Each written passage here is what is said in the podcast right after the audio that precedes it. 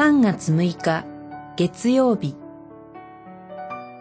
主と心を一つにする者は力づけられる。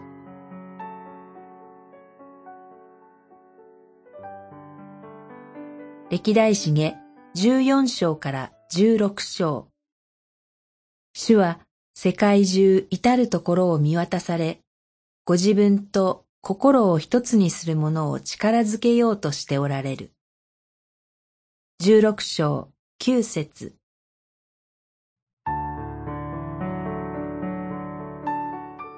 ユダの国ではアビアの死後、朝が王となりました。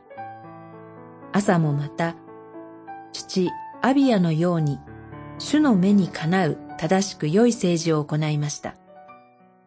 彼はユダの国から偶像礼拝の祭壇を取り除き、ユダの人々に先祖の神、主を求め、立法と戒めを実行するように命じました。そこで主は朝とユダの国に平和をお与えになり、その時代は戦争がありませんでした。もちろん、クシュ人やリビア人など多くの軍隊を持つ周りの国々はユダの国を脅かそうとしました。けれども朝は預言者の言葉に従い主により頼みました。朝の心はその生涯を通じて主と一つでした。それゆえ主は朝王、またユダとベニヤミンの人々を力づけ、彼らを守られたのです。ただ、残念ですが、朝は晩年、イスラエルの王、馬車の脅威に対して、アラム王の力に頼ってしまいました。